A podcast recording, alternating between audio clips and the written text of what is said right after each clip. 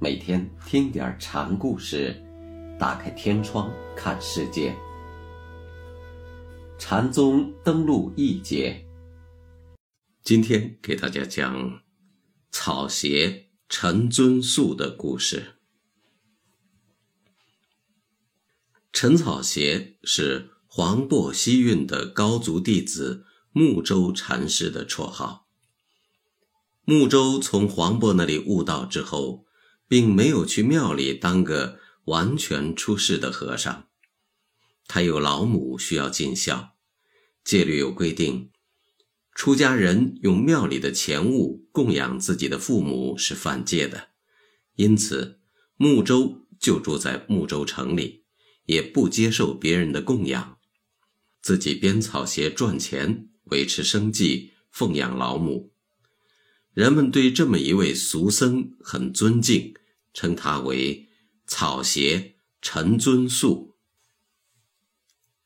今天要讲的是草鞋陈尊素的第一个小故事，题目是“草鞋解围”。当时正值黄巢起义，农民军要攻打睦州城。城中的官兵束手无策，等着受死，老百姓就来请陈尊素给想个办法。陈尊素便拿了一只编好的草鞋，让来人挂到城门口。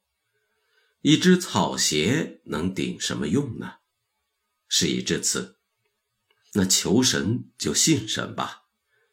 于是这只草鞋就被挂在城门口了。黄巢的部队来了，见城门紧闭，就开始攻城。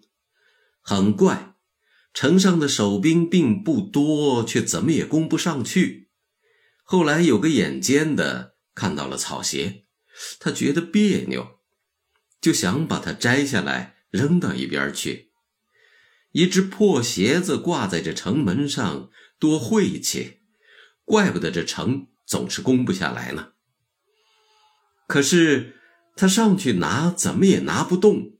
一个人拿不动，大伙儿一起上也拿不动。奇怪了，这事儿啊，就在义军当中吵嚷开了。这睦州城攻不下来，那是有神力的保护。攻城的军士中有人知道陈草鞋尊者的事，知道是他在这里。原来还没有什么，现在再往这城墙上看的时候，好像这城墙上站着很多的天兵天将了。算了，赶紧收兵吧。这睦州城里有个大圣人，于是呢，睦州城就免了一场刀兵之灾。这段事儿是个传说，不过睦州城实有其地。皇朝军队来过这里，大概也不会是子虚乌有。至于义军怎么没有进的城去，是不是木州和尚的作用，那就由每个人自己去琢磨吧。